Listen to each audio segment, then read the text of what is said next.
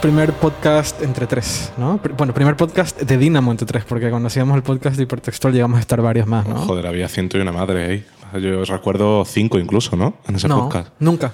¿Cómo que no? Bueno, hubo uno que se grabó, que, Sí. o sea, que estaba emitido en streaming. A ver, uno, uno, vale. Hubo uno que se grabó que estaba como en streaming y había cinco, sí, está todavía por ahí, ¿no? ¿Sí? Sí, yo creo que sí. Yo no recuerdo eso. Sí, Mm. yo recuerdo esa época que poníais canciones de Justin Bieber y cosas así en el podcast. Eh, de hecho, sale Guillermo en ese vídeo. Sí. ¿Vídeo? Sí, que estaba, está en streaming, subi- estaba subido a algún sitio. ¿Había vídeo de eso? Ah, sí, sí, sí. Sí. Llegamos a hacer uno que era en video. Sí, en Sí. vídeo, Con, sí. con Google Hangouts. Eso. Hostia, qué época. ¿no? Era, y cada uno en su casa, además. Pero era como esta época en la cual creíamos No, que. no, no. Yo recuerdo uno de la otra oficina, que yo no estaba, pero lo vi desde fuera, que estaba en la mesa y había como una cámara en una esquina y, y había varias personas y estaba en streaming. ¿Sí? Sí. Yo de eso hecho, no. tiene que haber una captura de eso en algún sitio porque yo recuerdo haberlo visto Sí, en algún grupo de algo tiene que haber algo. Sí. pero- Yo no, yo no recuerdo eso. Y estaba Guillermo, Sí, estaba Guille, claro, pues imagínate los años, claro. claro. Joder. Qué épocas, ¿no? Sí, Nico, sí. Nico tenía 15 años, 14. Bueno, un poco más, pero sí. Era jovenzuelo, aunque lo sigo siendo un poco. Pero En fin. Bueno, hablemos de, hablemos de los lanzamientos de esta semana. Que ha sido esta semana, hoy estamos grabando un viernes 22 de marzo. Ha sido una semana atípica para Apple en el sentido de que ha decidido lanzar durante tres días tres diferentes productos, bueno, tres gamas de productos eh, de manera sorpresiva, sin ningún evento, sin. eh, prácticamente sin una nota de prensa, sino que ha sido como anuncio Tim Cook en Twitter. Ha sido una cosa muy, muy Elon Musk, ¿no? Haciendo bromitas, bromitas light, porque Elon Musk no hace ese tipo de bromas. sí, no veo ya a Tim Cook hablando de, de la SEC y de las acciones de Apple por Twitter, como hacía Elon Musk. Por eso te digo que otro rollo, pero sí, por Twitter todo. Sí, un poco, al, al- al final un poco distinto de lo que no- nos esperaríamos de Apple, que si no se lanza por medio de un evento es una nota de prensa seria, ¿no? Y más una semana antes de un evento. Que sería parte del state, eh, Exacto. ¿no? Como el, el gran mensaje. Esto de aquí, eh, el hardware no va a tener protagonismo en, en un evento que claramente va a ser básicamente sobre eh, servicios y si quieren hablamos de eso un poco más adelante. Pero Sí, yo creo que ha sido en plan, nos lo quitamos de en medio, la gente no pregunta y nos centramos en lo que hemos venido a hacer. sí, Y, pues- y en ese sentido es la primera vez que yo he visto a Apple hacer algo así. es la primera vez. Encadenar tres lanzamientos de productos sin evento de por medio, eh, sin nota de prensa, porque los anuncios los ha- o algunos de ellos los ha lanzado Tim Cook en Twitter, incluso antes de que se subiesen notas de prensa o incluso que saltasen embargo. Yo no lo había visto nunca en Apple. Es verdad. Hombre, tan seguido. No, o sea, a lo mejor uno- algo, uno- algo puntual, un producto tal puntual, así un poco hacer un lanzamiento tal, sí que había más de uno. Pero tres productos seguidos, uno cada día, de una forma tan coordinada, una semana antes de, de un evento, eh, y en algunos casos incluso con Tim Cook poniendo la foto. No sé si es un lanzamiento raro, pero bueno, a ver. Pero hay una cosa que dice Alberto que es verdad. Eh, Tim Cook tiraba la foto antes de que se publicara en, el, en, el- en la web del news. Sí. De- La nota de prensa. Sí, lo publicaba y ponía una foto que era como, ah, aquí está yo dibujando un- un- unos AirPods, ¿no? Es como, ok, que qué ahora es gracioso meme. eres. Ahora es meme. Sí, ahora es- que eres meme, sí. Es como cuando Donald Trump hizo esto con. Sí, nunca con pongas el- un cartel que se puede Exacto. photoshopear y es donde salgas tú porque inevitablemente te vas a convertir en meme. Eh, primera vez que lo hacen, primera vez que, que tal vez si pensáramos en iPad mini, iPad Air, AirPods y Mac, esas tres cosas darían como para un evento. Otros años yo creo que sí. De hecho, antes de, de que se lanzasen el Watch, yo diría incluso antes del evento de presentación del iPad, que tocaba así como a mitad de año, marzo era una buena época para actualizar cacharros. Y bien, eh, se hacía la clásica actualización silenciosa mediante nota de prensa, o ya se esperaba conferencia de desarrolladores y se actualizaban los equipos. Por eso es como una nueva Apple que está jugando mucho con, con la dinámica que hasta ahora yo creo que lo hacían otras marcas.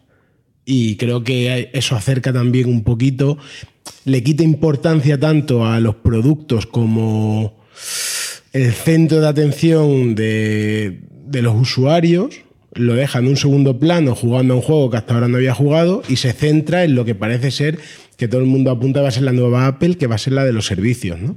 Entonces creo que es un cambio muy importante, muy interesante por lo menos.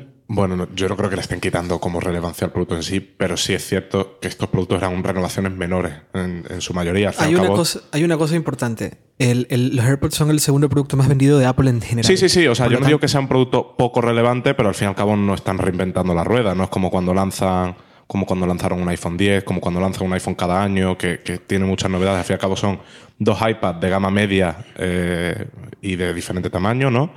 Eh, que son componentes que ya hemos visto en otros productos, no hay nada revolucionario. Los AirPods sí que tienen un poquito más de chicha porque tienen el nuevo chip y tal. Pero al fin y al cabo también es un producto que en parte ya habíamos visto. Por la parte de la carga inalámbrica ya lo sabíamos que eso existía, lo sabíamos cuándo iba a llegar. Lo- y también nos han sorprendido con el nuevo chip H1 y tal. Y A mí me ha los- sorprendido el hecho de que puedas comprar la caja separada. Sí, pero yo lo que no entiendo es para qué. Porque esa caja separada entiendo que si yo meto mis AirPods 1, también los recargue inalámbricamente. Claro, Claro. Vale, o sea, que se simplemente recarga para eso. caja, ¿no? claro. Vale. Mucha gente va a querer, mucha gente Sí, no quiere cambiar sus la- AirPods, pero quiere una caja nueva, inalámbrica, Sí. o tener dos Sí, cajas. tiene sentido, sí.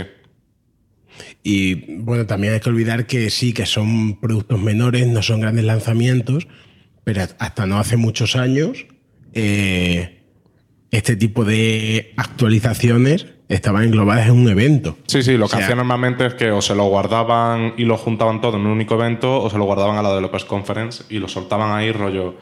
Primera media hora de Developers Conference actualizamos levemente todos los productos, Claro. como hacían con los MacBook Pro, por ejemplo, o los iMac y tal, que decían, venga, metemos procesadores nuevos, tal, estos son los precios, tal, y después se entraban en el software. Pero por lo O sea, que se ve ahora, han querido como separar, ¿no? Esta actualización menor aquí y tal. Quizás sea pronto para hablar de esto, pero ¿quién nos dice que dentro de 5 o 6 años eh, el iPhone para Apple no es nada más que una actualización silenciosa?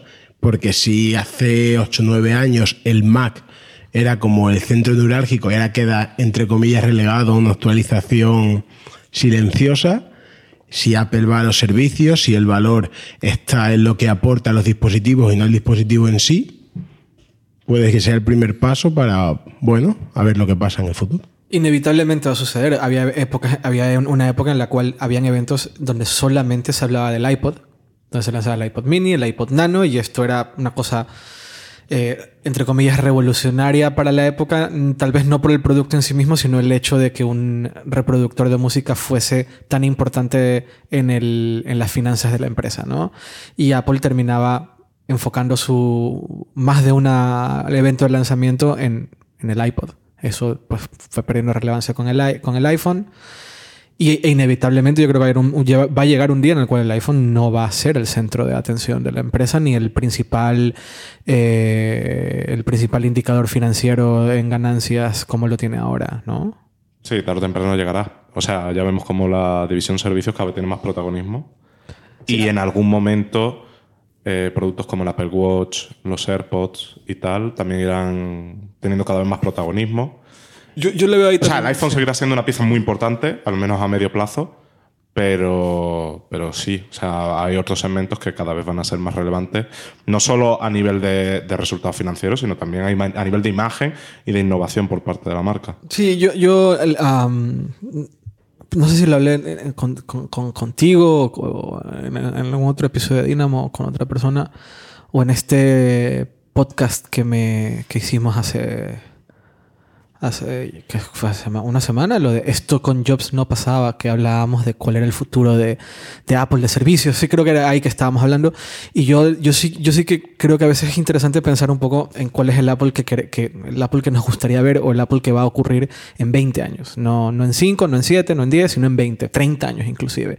Dónde va a estar Apple en 2050 por decir algo no donde donde ahí sí creo que el pensar en hardware como centro, centro, centro, el, el, el, el, el, el- principal, los principales ingresos de la, de la compañía vengan del hardware, yo sí ahí pienso que es imposible imaginarlo.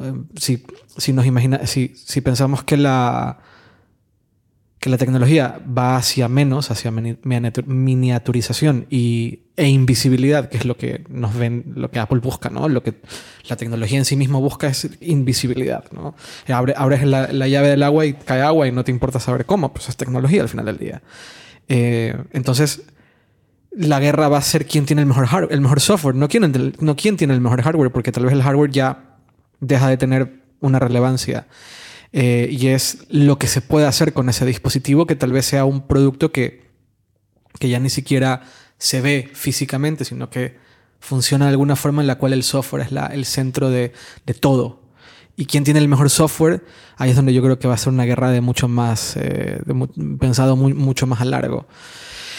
Entonces, eh, claro, ahí es cuando yo pienso que tiene sentido que Apple, siendo la empresa que es y que puede permitirse lo que se puede permitir, pensar muy a larga, empiece ahora ese movimiento, mientras otras empresas que no son capaces de pensar a largo plazo, como Samsung o como Huawei, están sacando teléfonos plegables que es como ir pasos hacia atrás, ¿no? De nuevo partes movibles, de nuevo un dispositivo más grande, de nuevo una pantalla de plástico, de nuevo una pantalla que se puede, se puede romper mucho, más fácil que, que, prácticamente cualquier otro dispositivo que podemos comprar hoy, hoy, hoy en día con Gorilla, Glass. Ah, estos vuelven al plástico. Eh, mientras Oppo, ¿cuál era la marca que, que estaba quitándole puertos y, y switches a los teléfonos? Vivo. Vivo me imagino que todos vamos hacia ese lugar, ¿no? El no tener que conectarle un, cable para cargar, el no tener que mover un switch para subir o bajar el volumen. Eh, es decir, le removemos las partes que se pueden desgastar, literalmente. Eh, Samsung y Huawei van hacia el otro lado, hacia una pantalla que se dobla y por lo tanto después de dos años se va a desgastar inevitablemente. Pero yo creo que también eso tiene que ver con con la forma de trabajar de estas empresas que están despuntando ahora, que casi todas vienen de Asia, ¿no? Eh, yo creo que también lo que está sucediendo y por qué se centran tanto en el aparato en sí y no lo que tiene alrededor, es porque siempre han vivido a la cola de las grandes tecnológicas eh, occidentales que ya han vivido esa revolución. O sea, eh, si nos damos cuenta, si nos fijamos en, yo que sé, en Apple en los últimos años, los cambios del iPhone son incrementales, no hay grandes revoluciones porque quizás ya no haya terreno para revolucionar ahí. Entonces se está centrando en componentes accesorios que están ahí, que son invisibles, y que otras compañías no pueden apostar por ellos porque no tienen el aparato. O sea, una vez que pasas la barrera del aparato, yo creo que la gracia está en los servicios. Entonces, estas compañías sí, están, están apostando por propuestas innovadoras, eh, pantallas flexibles, sin puertos, pero no, no deja de ser intentar hacer esa revolución, eh, ese clic, ese aparato que permita construir una industria alrededor. O sea, están centradas en seguir intentando despuntar en un mercado altamente competitivo, pero todas jugando al mismo juego. Quizás Xiaomi es un poco la que tiene una visión un poco más global y está intentando disparar a todos los sectores posibles que hay, casa conectada, eh, salud y tal, pero de nuevo, eh, con esa mochila yo creo que traen mm, las empresas asiáticas que se ven un poquito en inferioridad, aunque no lo estén, pero se ven así en inferioridad y tengan como que estar demostrando algo en un sector que en el resto ya están como un paso más adelante. Microsoft está en los servicios, básicamente. Ellos ya se quieren definir como una empresa en la nube. Eh, Apple está, estamos a una semana de conocer su gran apuesta de los servicios y lleva un tiempo en el que es una parte muy importante. Yo creo que la comparación entre unas y otras es un punto importante, que unas van siempre al rebufo de la otra. ¿Y crees que el hecho que no tengan, por ejemplo, no tienen Android, no tienen el control de Android, porque Apple tiene el control de iOS, pero las, asiáticas, sí, Samsung, Huawei, dependen de, de, lo que a Google le convenga en el momento y en la visión del futuro de Google, en el momento que la visión que tiene Google sobre cómo tienen que ser los sistemas operativos móviles cambien, el negocio de estas compañías van a cambiar porque dependen exclusivamente de un ecosistema. Si tú no controlas el ecosistema en el que, en el que se mueve tu producto, siempre vas a depender de un tercero que, o sea, que puede hacer que cambie de un día para otro tu modelo de negocio. Si mañana Google dice que se cansa de Android y deja de innovar en Android, bueno, pues tendrán que ser las compañías, cada una, la que salve los muebles de la forma que pueda.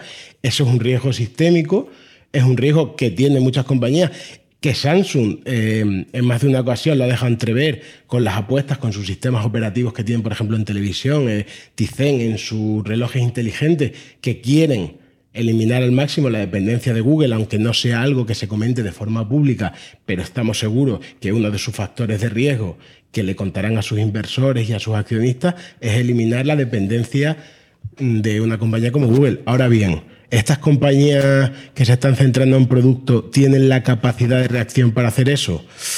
Pues yo no estoy tan seguro. Hombre, el caso de Samsung yo creo que es un poco particular. ¿eh? Con Huawei esa teoría te lo ¿Por qué es particular? Porque eh, recordemos que la mayor parte de los beneficios de Samsung no vienen del teléfono. Ahora. Ahora mismo, claro. O sea, En algún siguen va a de la pasar. venta de- siguen vendiendo de la venta de componentes. Pero- Claro, y pero las yo, divisiones que más crecen son la venta de componentes. Que- en, el, en el caso de Huawei y tal, ahí sí que ese discurso. Indudablemente, porque son grandes corporaciones que tienen intereses en muchísimos sectores del mercado, pero yo me refiero a la parte, a la parte del móvil. Si nosotros nos fijamos ahora mismo por qué, o sea, cómo podemos explicar el crecimiento brutal de estas compañías asiáticas de un día para otro. Porque todo su aprendizaje se ha basado en el aprendizaje que han dejado otros antes que ellas, que generalmente son compañías occidentales, o bueno, si me quieres comprar el caso de Samsung en Corea, líneas de producción, reducción de costes, investigación de mercado, investigación en procesadores, todo ese conocimiento que ahora están usando, incluso están mejorando, y eso es indudable, en muchísimos campos, lo han cogido porque otros antes ya habían hecho ese trabajo. Ojo, ojo perdón, que no está mal eh, coger un conocimiento y mejorarlo y hacer de eso tu modelo de negocio. Pero no podemos pretender que el resto de fabricantes móviles tengan un ecosistema al nivel de las grandes cuando ellas, entre comillas, ya han dejado eso atrás. Por lo menos ese es mi punto de vista. ¿No tienes nada que decir? Me sorprende, Nicolás. No sé. Bueno, eh, esto es algo que yo he escuchado. Esta queja a la que se refiere Alberto, eh, de cómo el aprendizaje que ha tenido, Sam- sobre todo las, las asiáticas que tienen líneas de producción, Samsung es un ejemplo de ello, se han visto aprovechadas inevitablemente del inmenso nivel de innovación, no de producción, sino de innovación de muchas empresas, incluyendo Samsung, eh, incluyendo, incluyendo Apple. Es decir, si Apple va donde Samsung y dice, necesito una pantalla que se vea así, que funcione de esta manera exacta, que tenga estos componentes, o necesito un procesador que haga esto, esto, esto, esto y esto. Y luego Samsung, por muchos acuerdos de no competencia o de, confidencialidad, inevitablemente lo copia porque tiene el conocimiento de fabricación. eh, eh, pone, en aprietos Apple. ¿no? Antes yo tenía cinco años de separación entre una empresa y otra eh, en, términos de competitivos, ahora es dos, ahora es uno, ahora es meses. Eh, esa queja yo la he escuchado más de una vez de personas que trabajan en Apple. Yo sé que, sí que la he escuchado. Sí que les genera conflicto saber que eso está pasando, porque sienten que el gran esfuerzo que no está en la producción, sino en la innovación y en, el trabajar por hacer que algo funcione mucho más rápido que, que antes, eh, se lo terminan robando de una u otra manera. Eh, ahora mismo la innovación, la gran innovación de Apple en hardware al menos yo diría que está en procesadores, en los, en los HAS. En memorias Y, y en pantallas también. en pero las pantallas no las hacen ellos. ¿Quién? Apple. Ah, bueno, sí, pero quiero decir que siguen siendo unas pantallas, las compran a Samsung, pero siguen siendo unas ¿Dónde pantallas que según tengo entendido las calibran ellos. Sí, las, sí, las calibran ellos. No, lo Me que refería, me refería a esa parte, no Sí. al- a, la, a la producción en sí. La producción sí que viene de Samsung. yo lo digo en, lo digo en términos, o sea, si piensas en, eh, en, en procesadores, Apple siempre va mucho más por delante que el resto, ¿no? Generalmente sí, al menos durante los últimos años. Eh, o sea, desde la 10, más bien en la 11 quizá, han tenido unos procesadores, unos diseños de procesadores que están por delante de la competencia. De hecho, la 12 sigue siendo más potente Que lo que se está lanzando este el año, ¿no? Snapdragon de ahora, ¿no? En, en general, ¿no? A lo mejor hay un test particular, un ámbito en el que el Snapdragon es mejor. De hecho, es probable que en conectividad los, los chips de Qualcomm sean mejor. Pero en general, en lo que es potencia, eh, los de Apple siguen siendo los referentes y tiene pinta de que va a seguir siendo así durante mucho tiempo porque, por lo que hemos hablado en algún corto podcast, que Apple está como dando mucha bola al tema del procesador porque tiene toda la pinta de que en algún momento va a llegar ese Mac con ARM y para eso necesitan tener- estar preparados, ¿no? Para- Claro. Con un chip potente. De- y de hecho, eso podemos atarlo con el tema de los, los- de los nuevos iPads lanzados el lunes. Los dos nuevos iPads tienen A12, lo cual ha llamado mucho la atención. Muchos creíamos que no iba a pasar eso, que iban a lanzar con A11 para reducir costos, pero han lanzado con A12 y se, se, se habla de que es una... Por un lado, es como un golpe en la mesa, en plan, mira, te voy a lanzar un producto que honestamente es muy, muy rápido, eh, pero que solo cuenta la mitad de la historia y la otra mitad es eh, iOS 13 cuando se lance en el Developers Conference y que en teoría va a hacer que todos los iPads van a tener van a ser máquinas de productividad mucho mayores de lo que son ahora. Con, con un, con un producto que cuesta 500 dólares y un procesador que es más rápido que el 80 o 85% de los, pro- de los portátiles que se venden hoy en día, eso es un mensaje bastante, bastante interesante, siempre y cuando realmente sea el sistema operativo que muchos llevamos esperando, ¿no? Y Sí. así y además también es más barato. Me refiero para ello. Eh, muchas veces nosotros como consumidores nos quejamos de que el siguiente dispositivo de Apple tiene una característica que ya no tiene el mío y parece que nos han recortado una cosa, pero eh, lanzar diferentes versiones de un mismo sistema operativo en función de las capacidades de cada uno de los dispositivos que hay en el mercado también genera costes. Si quitamos esto aquí, hay que ver que esto funcione bien y tal.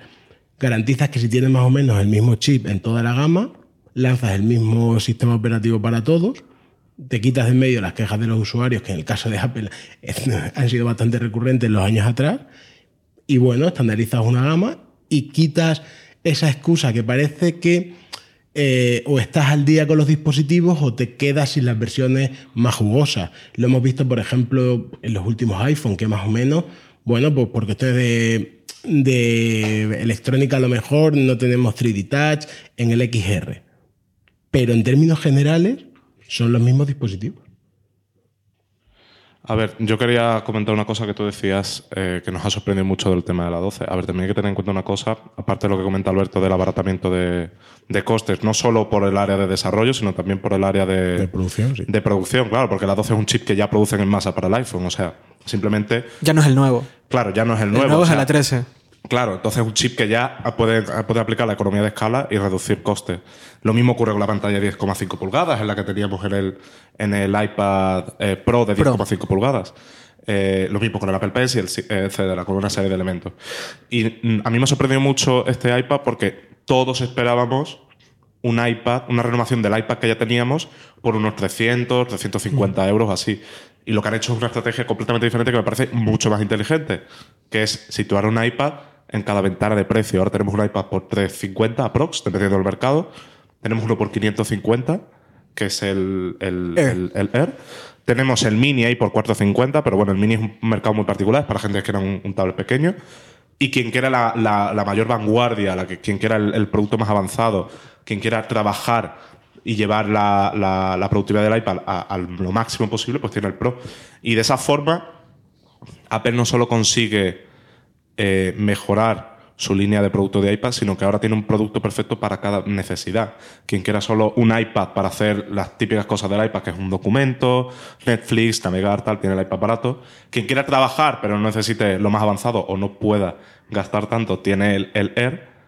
Y quien, quien se lo pueda permitir o quien lo necesite de verdad, pues tiene el Pro, que es como la máxima expresión de lo, que, de lo que puede ser el futuro de Apple en ese sentido. El problema de esto es que a día de hoy, como está la gama, y digo a día de hoy por una sencilla razón, que no sabemos nada de, de lo que vendrá en la próxima conferencia de desarrolladores, es que lo que puedes y no puedes hacer con el iPad más barato respecto al iPad Pro tope de gama, las diferencias son muy poco significativas. O sea, desde el punto de vista de trabajo, eh, pocos nichos se benefician de las ventajas adicionales que les aporta un iPad de más de 1000 euros respecto a la versión más barata de menos de 400. Pero porque ahí tenemos el problema del software. Es decir, el día que iOS 13 o la versión que sea, yo espero que sea la 13, eh, desbloquee el potencial del iPad, ahí veremos esa diferencia de potencia. Es decir, eh, ponte a editar un vídeo en Luma Fusion, creo que se llama la app esta. Luma Fusion, sí. Claro, eh, ponte a editarla en un iPad de 9,7 actual o en un iPad Pro. Ahí vas a notar una diferencia bestial. Ponte a revelar fotos en Lightroom.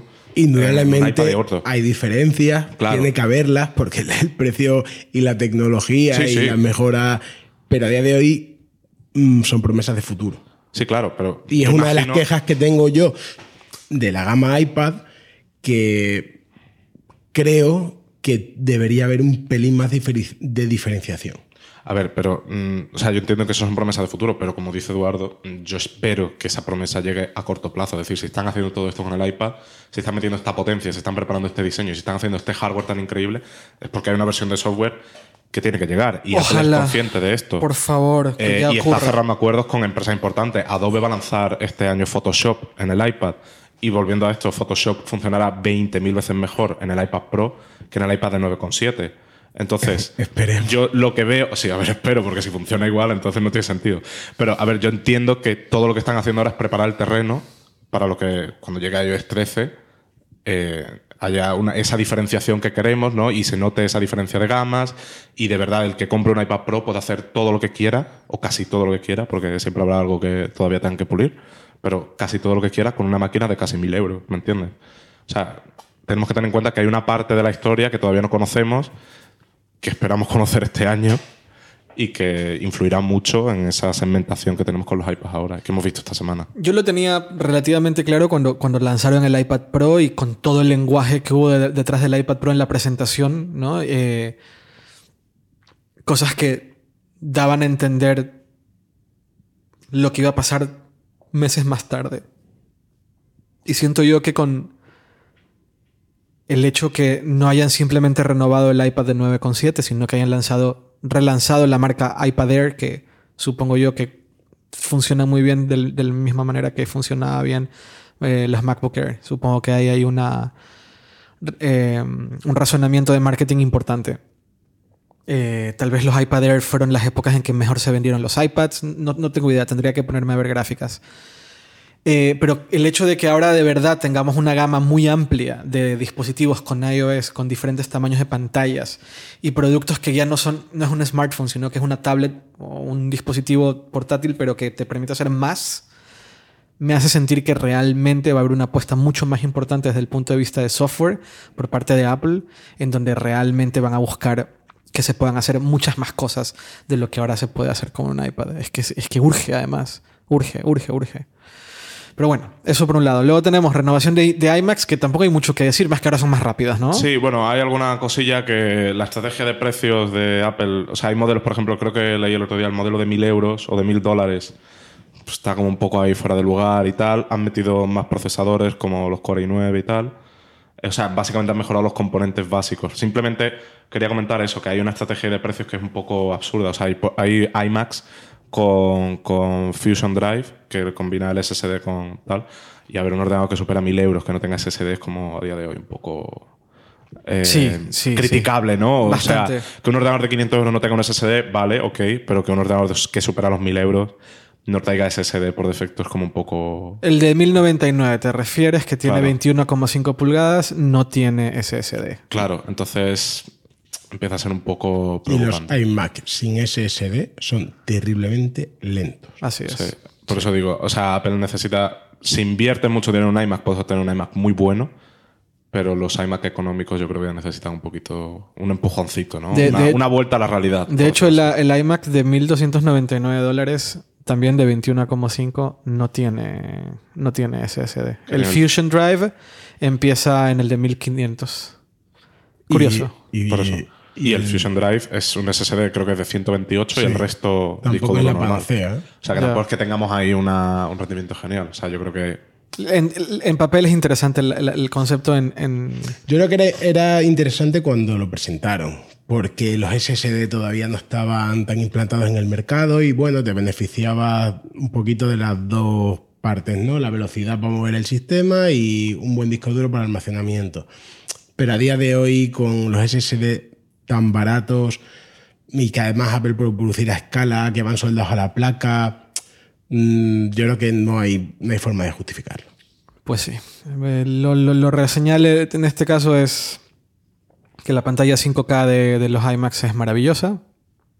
Que es que es verdad. es- Sí, sí, es- como, sí, sí. yo creo que como aparato eh, es, un- es muy bueno, Sí. pero tiene sus deficiencias y seguimos atascados en las mismas deficiencias que hace 4 o 5 años. Si es que eso no ha cambiado. A ver, esto se resume. Los iMac, lo que he dicho antes, los iMac muy buenos, o sea, los, los iMac avanzados son maravillosos porque de hecho el iMac Pro ahora puedes configurarlo incluso con 256 GB de RAM, que es una locura. Pero lo que comentábamos, que es que los iMac así económicos. Y el, o sea, el- iMac Pro. El, el iMac Pro es muy caro. Sí, sí, por eso digo que muy, muy, los muy, muy avanzados, maravillosos, pero cuando te vienes abajo, eh, se quedan un poco escasos en potencia por el, por el precio que estás pagando, al fin y al cabo. Estoy, estoy mirando precios y de- debo aceptar que me, que me llama la atención eh, que es, ver- o sea, es verdad, hay los problemas de- del iMac en términos de rendimiento y hardware. O sea, lle- llevan mucho tiempo ahí. Sí. Sí. El iMac Pro más barato cuesta 5 mil dólares. Sí, es una es- bestia, increíble, pero 5.000 dólares. 5 mil dólares es el precio más barato. Eh, puedes luego configurarles cosas, pero claro, son 32 giga- gigabytes de RAM. El SSD es de un terabyte, que es una locura, efectivamente, y debe ser súper rápido y eh, todo esto que Apple hace- sabe hacer. Pero es el precio base. Empiezas en 5000. Eh, es cierto que el uso para un iPad, un iMac Pro, yo creo que es muy particular. Eh, la mayoría de las personas que están escuchando este podcast no necesitan una máquina de ese tamaño. No. Pero es caro, es caro. Y bueno, siguiente, lo que todo el mundo, lo que todo el mundo estaba hablando y que esto es como el gran evento en términos de producto de Apple es nuevos AirPods, Sí. ¿no? Eh, bueno, de esto ya hemos hablado más de una vez en Dynamo. De hecho, yo recuerdo hablar contigo de los AirPods. Eh, Sí, es que me no sé, encanta. me parece una actualización más grande de la que yo me esperaba, incluso, porque yo me esperaba que simplemente tuviera la carga inalámbrica y ya, y que una versión mejor llegara más adelante con todo esto que tiene ahora. Sí. Pero ha metido el chip H1, que se supone que mejora eh, la autonomía en, en llamadas, que mejora la transición entre, entre dispositivos, que no siempre funciona con precisión. Eh, y además tiene el Oye Siri, que bueno, espero que no se me encienda el iPhone. Yo no me esperaba esto. ¿No? ¿Nada? Yo me esperaba la misma estrategia que cuando lanzaron el Series 2. Lanzamos una nueva versión con muchísimas mejoras, lo que se ha comentado, que no sé hasta qué punto se podrá hacer de sensores biométricos y tal, y dejamos los AirPods actuales con carga inalámbrica si quieres opcional en un rango de precio inferior. Es decir, mejoramos lo que hay ahora, si quieres, con el H1, como se hizo con el Series 1, que la gente al final acaba eh, confundiendo con el Series 0. ¿Te era- refieres al Apple Watch? eh, Sí, sí, el reloj. Es decir, la misma estrategia. Lanzamos una nueva versión, la llamamos AirPods 2, como queramos, eh, que sea un, un salto cualitativo, que no estoy diciendo que este no lo sea, porque objetivamente son mejores que los que hay ahora. Y dejamos los que hay ahora, que son un fenómeno de masas, que siguen agotadísimos cada vez que reponen esto, como una versión incluso por el mismo precio que hay ahora, y centramos la atención en, en un producto superior. Yo me esperaba ese movimiento, porque los rumores venían diciendo pues, que va a haber más diferentes colores, tal, no sé qué. Pero ha sido un movimiento un poquito extraño, pues, mejoramos mucho los AirPods, también se cambia y se vende la caja por separado. Mm, extraño. Yo, yo tengo una teoría eh, con, con el tema de los... A ver, los AirPods con carga normal siguen costando lo mismo que antes, ¿verdad? Sí. 159. Sí, pero tienen el cuesta. H1 y tal ahora. Pero ya tienen el H1. Sí. Vale, yo, en- entonces mi teoría se acaba de derrumbar. Yo, mismo la acabo- yo tenía la teoría que Apple se dio cuenta que los AirPods son muy baratos. Dijo, esto es muy barato, no podemos, esto no deberíamos venderlo a este precio. Esto es demasiado barato. O sea, no hay, no, no, no, no. Creo que, de hecho, eh, siempre mucha gente eh, cuando se habla de, de Apple la gente dice imagínate que esto fuera más barato qué pasaría con, con Apple y los AirPods para mí son el ejemplo perfecto de cuando vendes un producto cuando Apple vende un produ- producto barato que que, que- que los AirPods eh, deberían costar mucho más por lo que hacen O sea, seamos honestos en, en- en la escala de precios de Apple los AirPods deberían costar 250 dólares Hombre, la Más, esca- ¿no? 250. En la escala de precios, cuando te venden los, los auriculares con cable, con cable a 30 dólares que vienen con el Eso sí. Eso es eh, sí que es verdad que los AirPods, para lo que ofrecen, eh, tienen un precio bastante competitivo. Joder, son, son muy baratos. Es un precio Y- y- bastante competitivo. Y entiendo parte de la razón por la que han triunfado en medio mundo. O sea, yo. Bueno, iba a decir, no recuerdo una penetración de producto tan rápida en, en el público general, ¿no? Porque siempre nos centramos mucho en que la gente que sigue la tecnología y tal, pues sí que está al día. Pero yo veo mucha, mucha, mucha, mucha gente con los AirPods, también con el Watch, y tampoco es un producto barato. Para un No, país no, como no. España, la gente en España no sé hasta qué punto está acostumbrada a pagar eso por unos auriculares, pero se ven muchos, por lo menos en las capitales. ¿no? Se ve muchísimo. Se ven muchísimos. Sí, a mí me recuerda la revolución del iPod, mucho. Yo, re- a yo, yo fui, cuando se lanzó el iPod en el 99, yo compramos uno en Estados Unidos y poco después me vine a- de vacaciones a España, viví en México y la gente me miraba muy raro por tener los, los audífonos blancos. Al final es el 99. El año siguiente vine de vacaciones y ya todo el mundo traía unos. O sea, ya era como, ah, mira, ya está. Y dos, tres años más tarde, bueno, ya, olvídate. el- el- los audífonos blancos, los auriculares blancos los tenía todo el mundo. Era, era una cosa loquísima. Eh, los AirPods Se ven mucho. se ven muchísimo y ha sido rapidísimo. Eh, eh, dicho eso, los AirPods son un producto que tiene dos años. Es muy loco. O sea, pero dos años para una adopción de esta, de esta, de esta, de, de este calibre, porque es verdad, se ven en todo lado, es muy sorprendente. Y con las dificultades que ha habido para comprarlo. Exactamente. Porque no hay fecha señalada en Navidades, vacaciones, que no se agoten, que no sea imposible comprar unos AirPods para hacer un regalo. Así es. Y Hay de- gente, que, hay gente que ha viajado, vive en Madrid y viaja a Guadalajara para comprarlos. Exacto. es, es un, eh, es un problema estas Navidades. Incluso más lejos. Y más lejos aún. Ha habido. Sí, sí.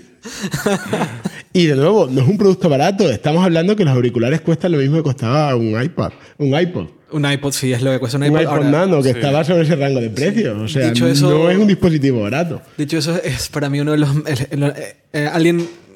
cuan- lo- yo, es inevitable que, que haga este, este tipo de comparativas y, y este tipo de comentarios, pero ¿recuerdan cuando recién iba a salir el Apple, el Apple Watch, el primero, y entonces empezó toda esta como, como conversación y análisis de que Apple se metía en los wearables, ¿no? Y de que, va, cómo Apple va a proponer en los wearables.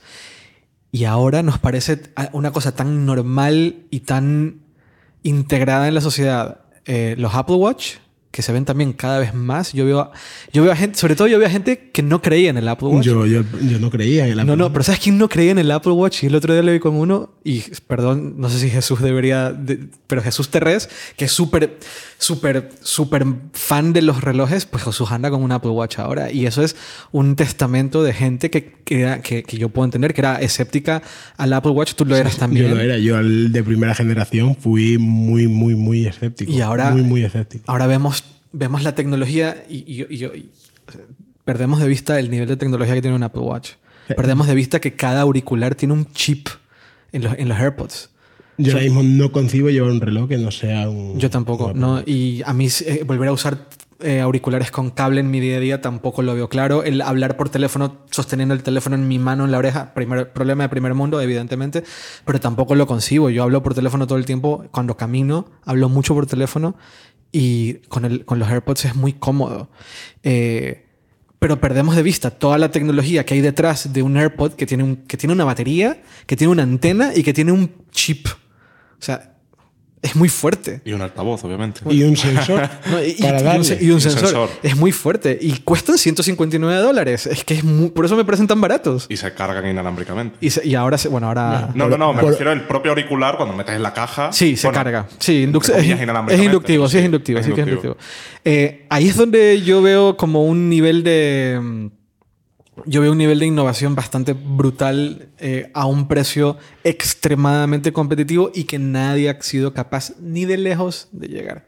O sea, ni de lejos han sido la competencia ha sido capaz de llegar a este producto con esta integración. Android recién va a poner protocolos que permitan que Bluetooth pueda conectar dispositivos como se conectan los AirPods en iOS dos años más tarde. Y Samsung ahora con los Galaxy Buds ha integrado también un, un sistema que es muy sí, parecido. De hecho, te sale una ventana muy parecida Joder. cuando lo abres y tal. Pero yo, yo creo que también una de las razones por el triunfo de los AirPods, más allá de su tecnología, que al final la gente no le importa cómo funcionen, yo creo que también es, es por la comparativa de lo terriblemente mal que funcionaba hasta ahora cualquier auricular inalámbrico, aunque sea la gama más alta, el tedio que son es conectar algo al Bluetooth. Así es. Y que la venido. Ahora, ahora tenemos nuevas especificaciones que es más rápido y tal. Pero es que hasta ahora era, era un auténtico tedio las desconexiones, la conexión, cambiarlo de dispositivo a dispositivo.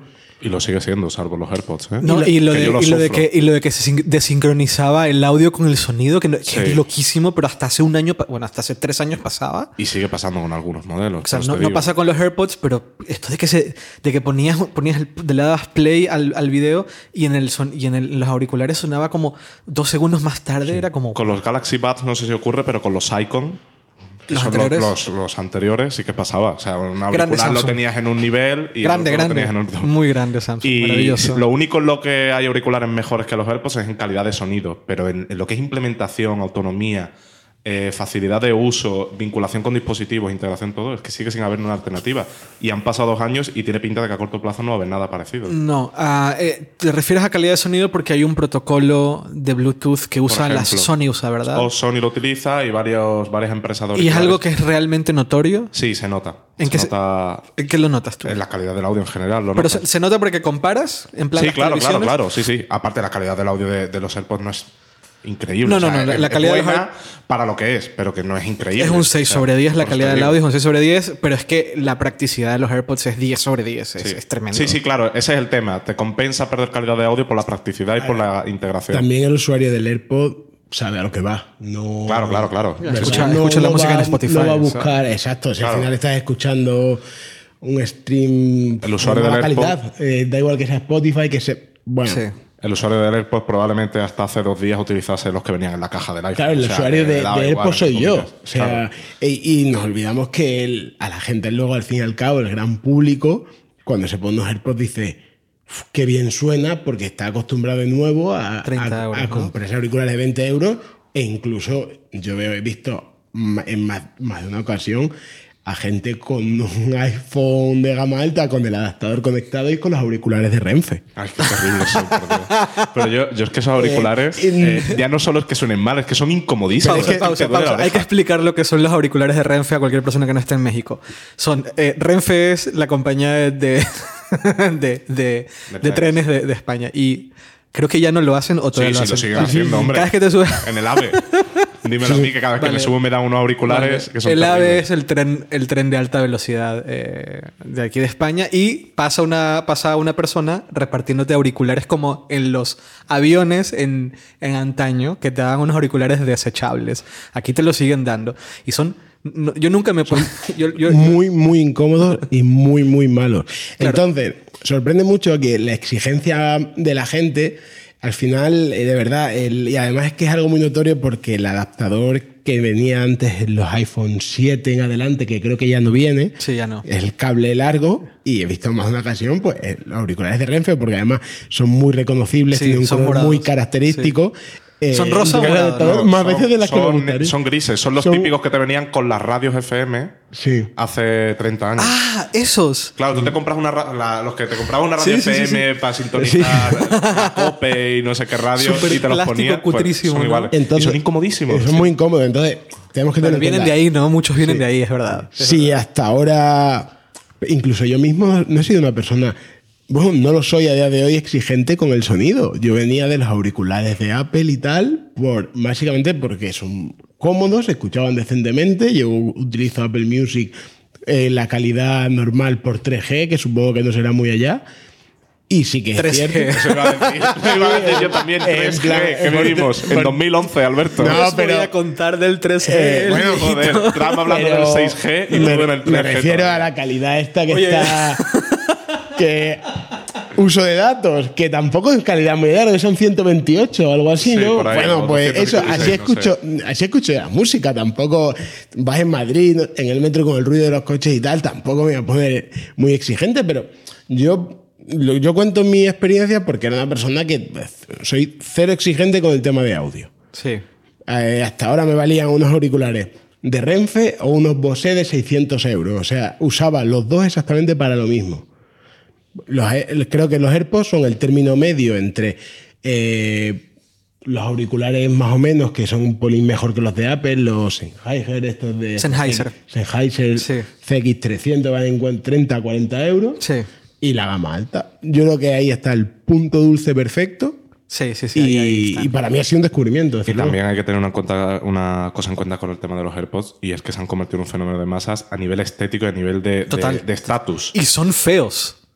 A mí no me parecen feos. Son feos. O sea, yo, la, yo la primera vez que me, sub- me, me- me salí a la calle con los AirPods puestos, que recuerdo que eran Todo el mundo te miraba raro. Noviembre del A mí también. 2016 me los puse por primera vez, iba caminando de, de- de la Latina a, a- a esta oficina para recoger mi coche. Yo me sentía como esta gente que iba con los Bluetooth para hablar que se ponían en una hora. Yo me sentía así, o sea, que esta mierda que traigo puesto y la gente me miraba mucho, o sea, ¿qué es eso que tiene puesto? A día de hoy, la- ah, yo también me encontré con una mirada rara, sobre todo cuando le haces algún gesto al para cambiar Sí, de canción y tal, sí, la para- gente, sí, la- sí, sí, sí. claro, como das dos toques, te das dos toques en la oreja, parece que estás haciendo el gesto de, Sí. De que estás loco, ¿no? De que Yo estás tenido- loco y yo he, Sí. he visto mucha gente, sobre todo en el metro vas caminando, en el que te mira extrañado diciendo ¿qué hace este, este ser A humano? mí me pasa con cuando me viene a hablar una persona que no se da cuenta que traigo puestos los AirPods eh, y hago el double tap para, para poner pausa, que lo tengo configurado en uno, y me miran como que yo les estoy diciendo, no te estoy escuchando porque tengo puesto algo. Sí. Entonces, eh, esto es una tontería, pero me he tenido que acostumbrar a quitarme uno para que, se, que se- igual pone pausa. Yo hago lo mismo, sí, sí. Me quito uno y le digo, perdona, que estoy con audífonos, no te escuchaba. Eh, ¿Qué me decías? Eh, pero en mi opinión son un poco feos. Ahora ya estamos acostumbrados a la forma. Eh, yo, yo, yo, yo me imaginaba que, yo me imagino, de hecho, que la segunda generación de AirPods lo que van a hacer es que van a ser un poco más pequeños, un pelín más pequeños tal vez, o que busquen una forma en la cual se transmita el audio de mejor manera. eh, no sé, no sé, es que no sé. Lo que sí sabemos es que en septiembre salen los AirPods 2 o Pro o, o como sea que se llamen, que sean los que son, son de diadema. Eso sí. Sí. que sabemos porque lo sacó Gurman. eh, y que van a ser, en mi opinión, van a ser aún más revolución que los AirPods actuales. No sé si sean más caros o más baratos. Van a tener noise canceling, que ahora está tan de moda el noise canceling. Eh, seguramente van a ser blancos. Ese sí que yo creo que van a jugar con colores. Y van a ser, van, en mi opinión, van a ser como la revolución comercial, entre comillas, que tuvieron los, los Beats, que son de Apple, pero mucho más fuerte. Yo creo que van a ir mucho más allá. No sé cómo, no sé, pero yo creo que esto va a ser una cosa muy loca. Eh, eh, pero va, va a ser en septiembre. Más aún que los AirPods. Sí. 100% seguro. Yo, no, no, no, no 100% seguro. Yo aquí tirando. No, no, no. Pero yo sí creo que en términos estéticos, unos AirPods de diadema tienen unos auriculares de diadema. eh, suelen tener, suele ser, más, suele ser más un statement que los AirPods, porque se ven más. Yo conozco, o sea, yo veo en la calle mucha gente que, como parte de su moda, es ponerse los beats en el cuello. No los tiene puestos en las orejas, sino los tiene en el cuello como parte de un statement de moda. Eso es, creo que Sí, es lo el- normal. los auriculares de futbolistas son. Los futbolistas son, sí, pero en la calle también lo puedes ver. Vas caminando por el centro de, de la- de Madrid o en el centro de New York o en el centro eh, de una ciudad grande y mucha gente usa beats en el cuello sin Sí, como, ponérselos. como una forma, sí, sí. Sí. sí. Esto es así, esta es la verdad. El- con los AirPods, pues no, no, no, no. Eh, y por eso yo creo que también ahí es un poco como el Model Y y el Model 3, ¿no? El Model Y se va a vender mucho más que el Model 3. Porque es el- los, los- SUVs están de moda, o llevan, bueno, de moda no, es el segmento que más se vende ahora mismo. Eh, aunque sea más caro, aunque sea más aparatoso, aunque sea más grande. Pero acá con los auriculares es un poco lo mismo. Eh, es más grande, probablemente sean un poco más caros y los, y los bits son caros. ¿Cuánto cuesta unos bits? ¿300? 200, ¿350? 300 euros, sí. Son caros, es mucho más caro que unos AirPods y se venden a lo bestia. Eh, van a tener más batería, mucha más batería. Lo- los- unos AirPods de diadema van a tener eh, 3, 4, 5 veces más batería porque puedes meter la batería en diferentes partes y, no, tienes que, no tienes la restricción de espacio que tienes con los AirPods. eh, van a ser un statement de moda seguro. Van a ser como yo tengo esto puesto. Eh, van a tener noise cancelling, que todo el mundo ahora busca noise cancelling. Eh, yo creo que van a tener una serie de, de- de ag- agregados que van a hacer que, que se convierta en una red. O sea, si los lanzan en septiembre y los logran vender antes de, de diciembre, van a ser el producto de venta y de regalo, en mi opinión, de Navidades del 2019. Y van a, vamos a ver los resultados financieros de Apple para mediados del 2020, lo que, donde entra AirPods, que no me acuerdo cómo se llama, otros, creo que es, otros. Así, o sea, muy. Van a levantar un montón, para mí. Es mi opinión. Es, Pero- mi, es mi opinión. ¿Y tú no crees que la barrera del precio puede jugar en su contra? Porque los AirPods, dentro de lo que cabe, son un producto que, entre comillas, sigue siendo asequible, ¿no? Al fin y al cabo son 180 euros. Que sí, que son unos auriculares caros y tal. Beats, para mí. Pero siguen siendo, pero son 180. Pero unos eh, AirPods Pro de diadema, como lo llamemos, Sí.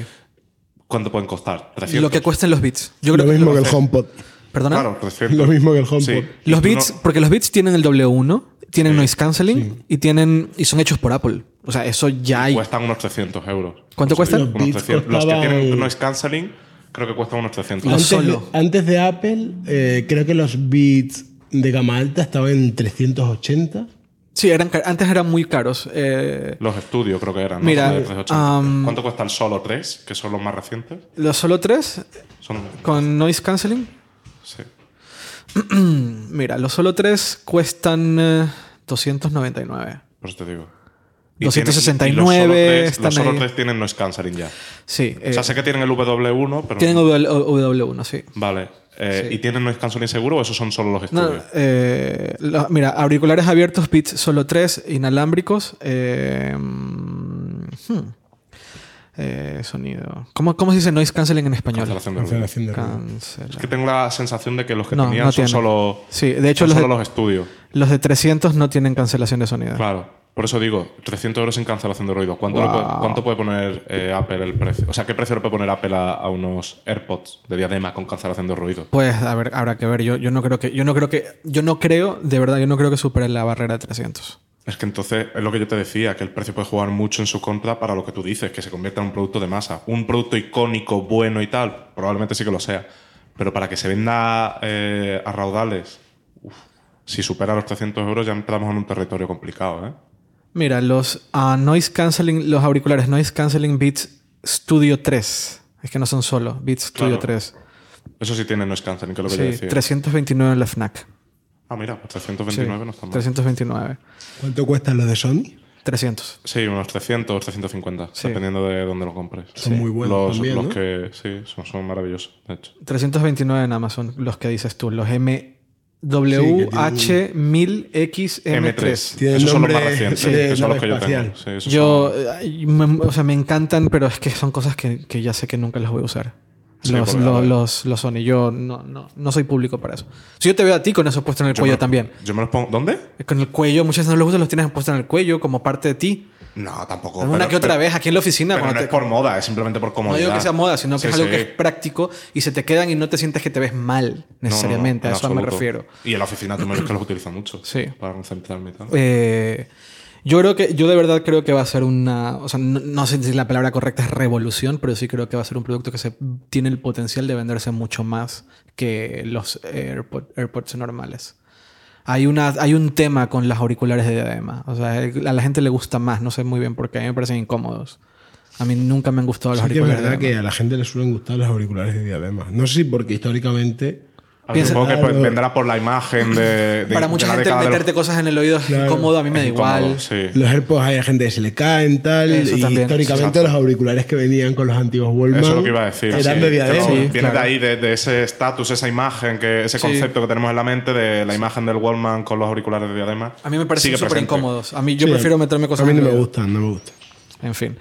Eh, pues eso. eh, yo también yo me esperaba otra cosa. Yo- A mí, me aso- a mí la estrategia de la carga de la cajita de carga inalámbrica por 80 dólares, 80 euros también cuesta.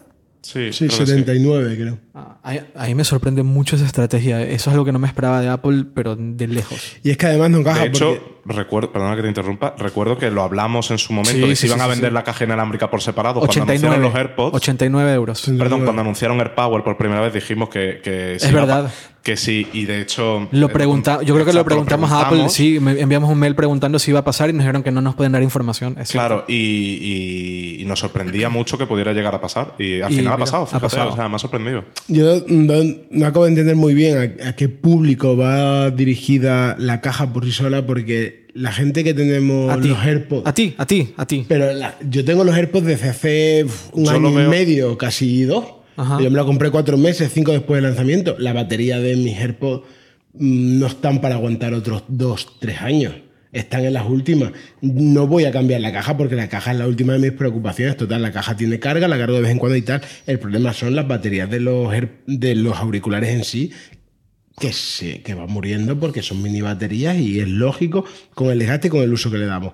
Entonces, yo no me plantearía cambiar la caja, yo me plantearía cambiar los auriculares. Yo lo de la caja, o sea, también lo veo un poco raro, pero lo único que se me ocurre es, por un lado, que el usuario un poco más nerd, geek, que quiera cargar inalámbricamente, tenga esa posibilidad. Y segundo, que si se te daña la caja, se te pierde y tienes que comprar una nueva, directamente te pueden dar La la, que tiene carga inalámbrica, si lo quieres. Bueno, pero es que la caja actual creo Si tienes que... meterte en reemplazarlo, ya puedes optar por la ¿Cuándo- inalámbrica. ¿Se puede comprar la caja Sí, sola? se pueden Sí. cambiar un auricular solo o la caja y creo que está entre 70 y 80 Exacto. Lo que euros. O sea, cuesta, lo que cuesta sí, ahora sí. mismo una. Sí. Curioso. Por eso digo, o sea, yo, yo creo que va por ahí, que la- quien quiera pueda hacerlo y que quien tenga que reemplazarlo, pues también tenga esa opción y diga, oye, pues ya de paso tengo carga inalámbrica. Me- ¿Entiendes? igual a mí me llama mucho la Pero sí, atención. sigue eso. siendo raro Es eso. muy curioso que lo estén haciendo. Ahora, también es verdad, cambiar el diseño de los AirPods implicaría que dejen de ser compatibles las cajas, ¿no? Sí. En, en- en teoría. O sea, si compras una caja nueva para AirPods viejos y la- el nuevo diseño es distinto, las cajas no podrían ser compatibles. Claro, sí. Yo lo único que no entiendo es vender la caja por separado. O sea, entiendo la estrategia de precios que haya con carga inalámbrica y sin carga inalámbrica, unos más caros y otros más baratos. Pero la caja por separado es que no. Bueno, puede haber una parte de usuarios que pierdan la caja. Nos puede pasar a cualquiera mañana y bueno, pues en vez de comprarla por garantía, la que ya teníamos, pues te compras la inalámbrica ya que estás. Total, también se puede cargar por cable y tal. Pero si no es por causa mayor, es decir, que pierdas la caja o tal, mm, yo creo que no tiene ningún sentido eh, renovarla. Entonces, por eso, por eso me extraña. Es curioso, es una estrategia muy Sí, curiosa. lo que pasa es que tampoco le- le- les cuesta nada hacerlo. O sea, al fin y al cabo las tienen que fabricar Sí. y de qué más nos da venderlas sin, sin el auricular. ¿sabes? O sea, pues damos esa opción y quien quiera que lo haga. Es un movimiento raro. O sea, que no, normalmente no te lo esperas de Apple. Pero bueno, pues. Sí, a ver Ahí está la pasa. opción. A ellos no les cuesta más dinero porque ya te digo, es un, un producto que tienen que fabricar igualmente.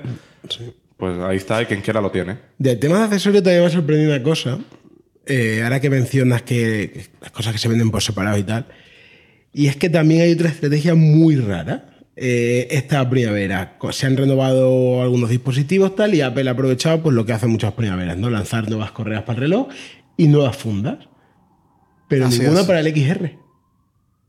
O sea, es su teléfono de masa, pero está como falto de accesorios. Pero porque el XR de hecho solo venden una única funda, que es la transparente, porque supongo que ellos, como el, digamos que como el XR tiene colores, pues digamos, pues solo puedo vender una funda transparente para presumir del color, ¿sabes? Sí. Un razonamiento raro, pero es la única lógica que se me viene a la cabeza. Puedo entender eso e incluso entendí que en el lanzamiento no, hay, no hubiesen lanzado ninguna funda, tal y cual. Pero sí que es cierto que no hay como tantos accesorios. Y me refiero, el XR, bueno, lo comprarán todo tipo de públicos, pero al fin y al cabo también va enfocado pues, a alguien más joven. La gente joven le gusta poner sus fundas, sus cosas tal. Al final acaban recurriendo pues, al mercado de, de terceros porque no hay alternativa. Entonces, sí que me extraña un poco que después de haber pasado estos meses, se lancen nuevas fundas, el color este que tiene Apple de moda ahora, que es papaya, el creo. ¿no? papaya, sí, y el verde este El menta. papaya. El verde menta Papaya. Para el XS y no aproveches y lances pues, una selección de fundas porque el, el, el 5C tenía, tenía colorines Sí, también tenía los y huecos. tenía que que la gente no Qué le funda más fea, por Dios. Bueno, pero tenía una selección de colores de funda Sí, que extrañado. simplemente. Sí, pero a ver, yo simplemente creo que lo habrán hecho por, por eso, por, la- por combinar colores. Al fin y al cabo, eh, al iPhone 10R Coral, ¿qué color le puedes poner? Un amarillo, si acaso, y ya está, ¿no? Pero Tampoco le pega mucho más. iPhone negro y blanco.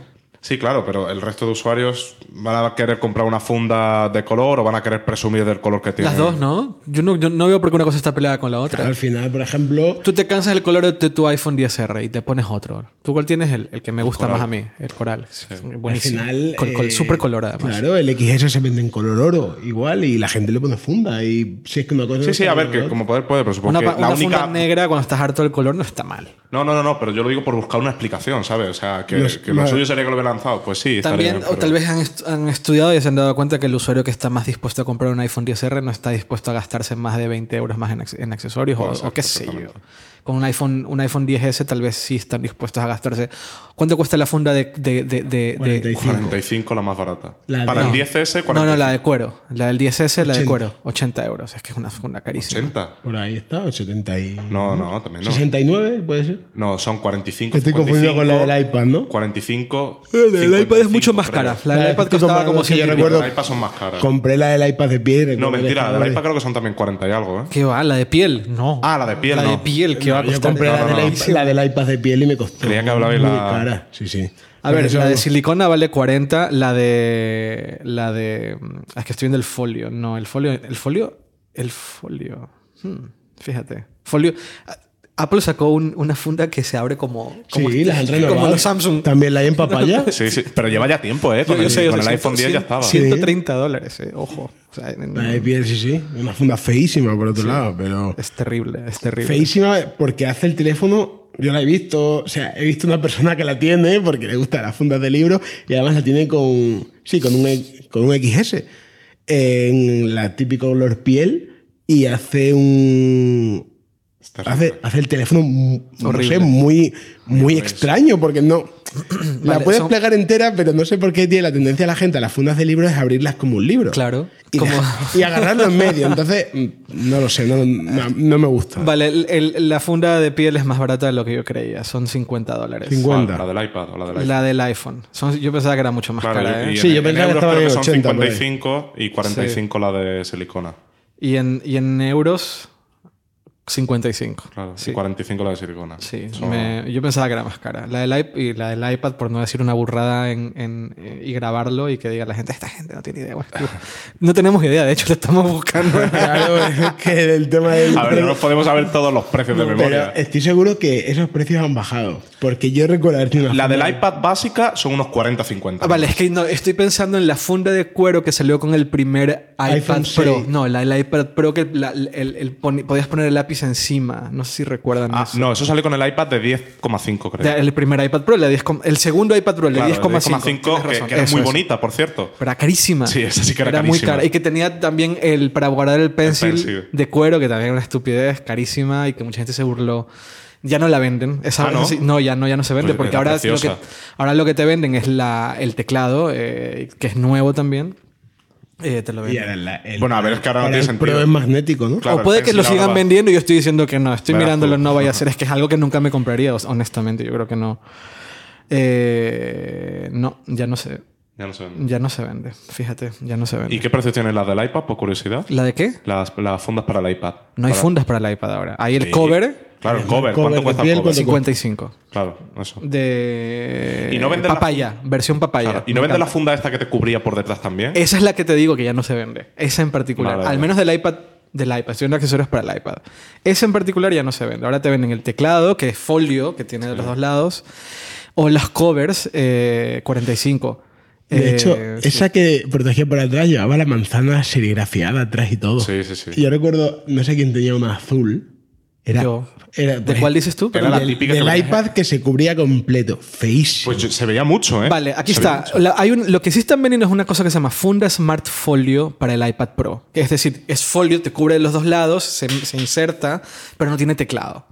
Claro, esa es la que yo me refería. Vale, O sea, ciento, vale 89.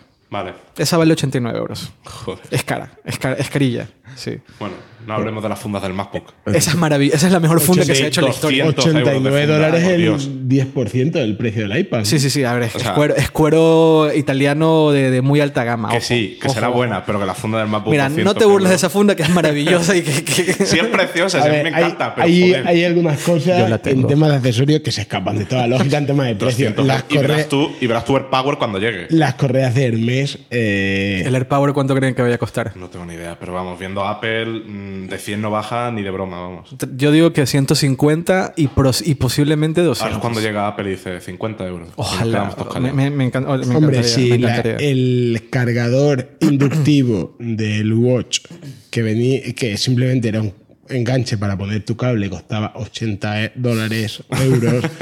¿Cuál? ¿Cuál? El- el- la gente se olvida de que el Apple Watch tiene un cargador oficial ¿Ah, sí? de Apple, sí, sí. ¿Y cuánto cuesta? Que es blanco. Pero y lo sigo puedes entiendo, porque eso lo recuerdo con el primer Watch. Y el redondito, el que era el, el redondito, el, que el caro, redondito? caro. Ah, el redondito El dices tú. redondito que le ponías el enganche y Es- se me encanta. y A mí me, bajaba. a mí me envió Apple uno para probarlo. me, me encanta. Me parece súper bonito. Es muy bonito. puedes se levantar el. Se puede el- poner en dos posiciones para es. el modo mesilla de noche. Ajá, cuesta eso, pero no fun- 80. No, funciona bien con. El que tengo yo al menos no funciona bien con el, con el Series 4. am- al- No sé por qué. He tenido que volver al normalito. Pero me encanta, me parece súper práctico.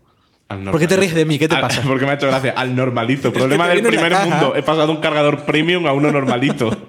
Y de un reloj de 700 Objetivamente, si el cable de cargar el iPhone cuesta 30, e- 20 euros, o sea, Sí. el AirPod No, el Power de compartir. 100 no va a bajar. Y No, no, estoy de acuerdo, sí. Pero no sé si cuánto, es que pero eh, el cargador este Belkin que hay, que carga el.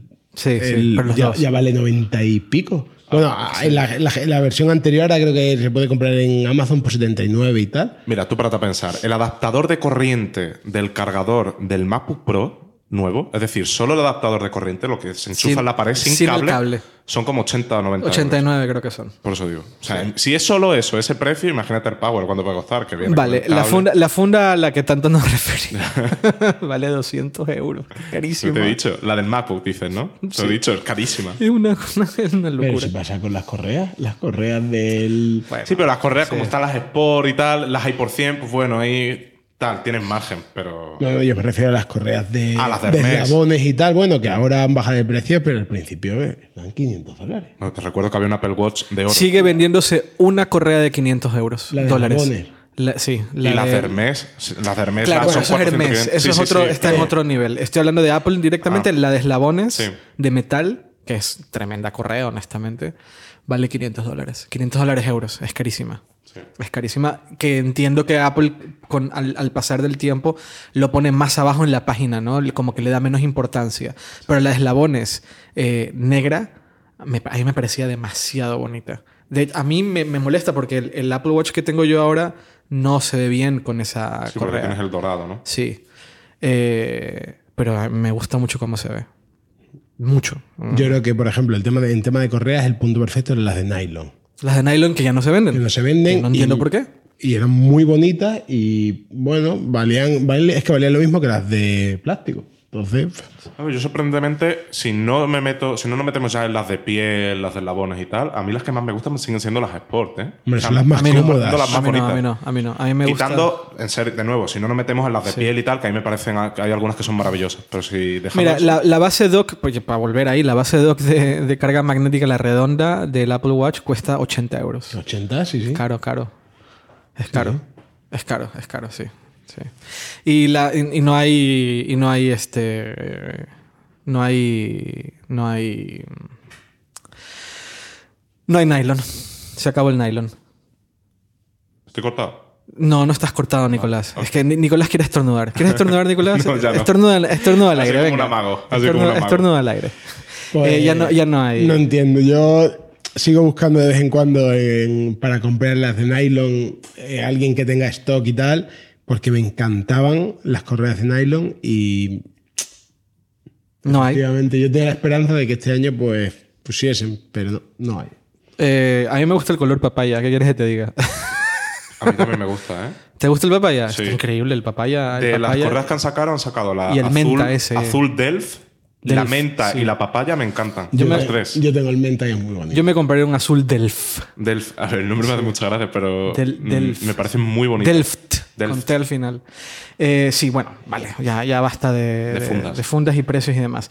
¿Qué más tenemos en el guion de hoy para rematar este maravilloso podcast? Muy divertido. Ah, eh, el comercial de. El comerci- las demandas de Spotify. No sé si tienen algo que decir de ese tema. A mí me- a- a- las demandas de Spotify ya me parecían ridículas en su momento y tiré un tweet que decía: Nunca confíes en una multinacional que se hace la víctima, porque es terrible que una multinacional que además cotiza en Nasdaq se haga la víctima. Pero me ha gustado mucho la respuesta de Apple en general. En particular hay una cosa de la respuesta de Apple que es muy importante aclarar y es el hecho de que Spotify estaba diciendo que eh, eh, el, App Store se lleva 30% de las suscripciones que se hagan por medio de, de iOS si quieres mantener activo eh, el contratar premium desde iOS.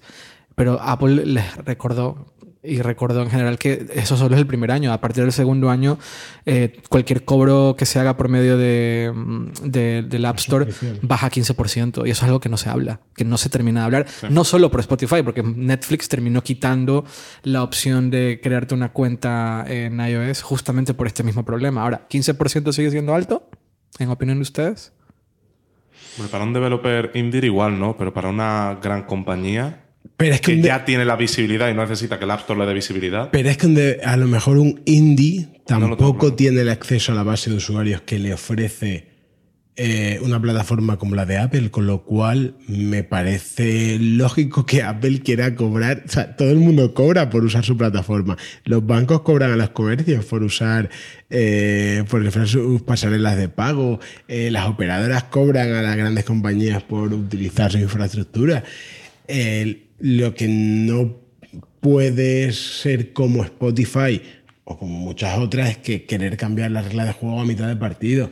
Si hasta ahora resulta que uno, una de las bases del éxito de Spotify, entre muchas otras, ha sido la plataforma de Apple, el acceso que tenían los usuarios, porque no había otra alternativa que era Spotify hasta el lanzamiento de, de Apple Music y el reciente también de Amazon Music y tal. Pero bueno, fuera de, de Estados Unidos, donde sí que estaba Pandora y otras compañías, en Europa, Spotify ha sido reina mm, de todo el ecosistema de iOS eh, hasta que Apple se ha metido en ese negocio. Me refiero al streaming. O sea, gracias a eso, gracias a eso ya hay, hay otras muchas eh, estrategias y lo que quieras, pero gracias a eso han crecido y ahora no les parece suficiente y quieren más y quieren que cambien las reglas que solo se han quejado las más grandes. Yo no, entiendo las pretensiones que tienen y además bajo el falso lema de que Apple está minando la competitividad al controlar plataformas y participar en ella. Mm, Puedes poner el argumento que quieras, incluso puedo darle razón a Spotify de que el 30% de todas las suscripciones sea mucho no. Yo ahí no me meto. Pero no puedes decir, no puedes hacer eh, tus reclamaciones con la bandera de eh, que se- Apple está limando la competencia cuando hasta ahora Spotify ha estado sola. Sí, sí. Y no. se ha repartido la tarta en su totalidad. Y, y se ha beneficiado de la visibilidad que le ha dado Apple más de una vez en Exacto. el App Store y ha sido ha estado en los rankings arriba, ha estado como destacada, eh, o sea, ha tenido un beneficio durante mucho tiempo. Eh, así que el- es lo que tú dices, que el papel victimista que lleva Spotify es como un poco tal, pero Sí. eh, sí que es cierto que si Spotify quiere obtener el mismo ingreso por un usuario a través de iOS, tendría que cobrar 13 euros en lugar de 10. Por lo tanto, Apple Music está en una ventaja, entre comillas, competitiva en ese sentido. pero ¿Me entiendes? Ingresar, no hablo de beneficios, solo ingresar por Sí, el usuario. pero- Tendría que cobrar 13 euros. El primer año. Claro, el primer año. Ya que no. cobrar más de 10 euros que lo que cobra actualmente para ingresar lo mismo que, que Apple Music. Sí, pero ¿cuánto le cuesta a Spotify eh, en términos totales la adquisición de un usuario por iOS? Si Mucho resulta menos. que no tiene que pagar infraestructura de distribución de aplicaciones. No tienes que volver a Sí. poner la tarjeta de crédito. O sea, la par- gran parte de la fricción te la quitas de encima. Exacto. Eh, no tienes que pagar a alguien que supervise que esté en funcionamiento el acceso a tu tienda porque está permanentemente. Eh, sabes que hay alguien que revisa aplicaciones y que no va a haber eh, fraudes que usen tu nombre para estafar a los usuarios y dañen tu imagen. O sea, todo ese plus, ese valor añadido que ofrece la App Store, que no tiene otra tienda de aplicaciones y de ahí los problemas que tiene la tienda de aplicaciones de Google. Eso no se mide, eso no, no descuenta el valor eh, que ingresa el usuario. No, sí, ahí estoy de acuerdo, pero debería ser 30 o 15 el porcentaje que se lleva Apple por eso en una empresa tan grande como Spotify. Ahí está el debate. O sea, ahí es es donde debate. yo no sé dónde Es que no sabemos los costes que- de infraestructura que tiene Apple para mantener el volumen de usuarios que tiene, que tiene la Store. Es que a lo mejor con el 30% que cobran los desarrolladores por compras digitales, resulta que ni siquiera cubren los costes de infraestructura de, la- de- su tienda y de su ecosistema, de sus pasarelas de pago, de sus medidas de seguridad, de sus auditorías de seguridad. Es que no lo sabemos. A lo mejor Apple prefiere ir a pérdida con eso, aún cobrando a los desarrolladores y a las grandes compañías un 30% por usar eso, porque se benefician de que la gente venga a su ecosistema. Es que, claro, es muy difícil decir, es que nos quitan el Apple nos quita el 30%. Pero es que no sabemos si ese 30% es suficiente para lo que ofrece, para lo que le cuesta a Apple. Es que parece que solo el App Store, ¿no? Es el entorno de desarrollo eh, que mejora Apple cada año. Eh, es el acceso eh, a toda su documentación, a todo su ecosistema. Mm, Es que como no sabemos el coste de una y otra, a lo mejor Apple está perdiendo, aún cobrando un 30% a Spotify, pero mm, a cambio de eso tiene más usuarios en su plataforma porque tienen acceso al resto de aplicaciones. Indudablemente, l- lo que yo no me creo, no me creo el discurso de que un pequeño desarrollador no le lastime el 30% y a Spotify sí. Yo eso no se lo compro y tampoco le compro que todo su discurso se base en términos de falsa competitividad, eh, que Apple es juez y jurado. No, porque hasta ahora Sí, sí, El, el discurso, el discurso es victimista y, y- y terrible. Lo único, lo que yo quería entrar, que por eso he comentado, es realmente el precio y el coste, si realmente Spotify le compensa eh, ese admitir ese 30% eh, a cambio de la visibilidad y de todo lo que aporta el App Store, que es lo que has comentado tú. Ahí es donde yo no tengo claro dónde posicionarme. Al margen del discurso victimista y de todo lo que argumenta, que también argumentan cosas del desarrollo de la aplicación para el Apple Watch, de la integración con Siri, que ahí hay que ver cuál es la realidad, ¿no? Porque, por ejemplo, con el Apple Watch me creo que Apple haya dicho, oye, vamos a hacerlo bien. Pero con Siri, por ejemplo, igual sí que Apple ha, interpuesto algún tipo de limitación, quién sabe, ¿no? Porque Tenemos- igual la solución que le daba Apple a Spotify era utilizar un, un- un atajo de Siri, que es una solución buena, pero no es tan, tan buena como la que puede tener, por ejemplo, Sí, Apple Music, la integración, ¿sabes? No, Sí. no- no no llega al mismo nivel. Entonces, ese tipo de acusaciones hay que verlas muy detenidamente y ninguno aprueba pruebas suficientes que demuestren que están en lo cierto, en De ese acuerdo. sentido, en el, en el ámbito del desarrollo ¿no? y de la colaboración entre, entre ambas compañías para el desarrollo. Así que es un poco complicado posicionarse, pero vamos, el discurso victimista de Spotify es terrible. El problema es que a quien se ha dirigido eh, Spotify con ese discurso, que es a la Comisión Europea, pues es una forma muy interesante de atraer a la Comisión de Monopolio, Antimonopolio, a que revise el caso. Y a lo mejor es verdad, y, y- está pasando en Europa, y vienen las elecciones europeas, y es un debate que está ahí, que hay una tendencia entre los legisladores europeos que no aca- algunos sí, pero hay otros que no acaban de entender muy bien cómo funciona esto, que no quieren que las compañías que tienen marketplace también participen en ese marketplace. Es decir, si controlas el mercado, no puedes operar en ese mercado.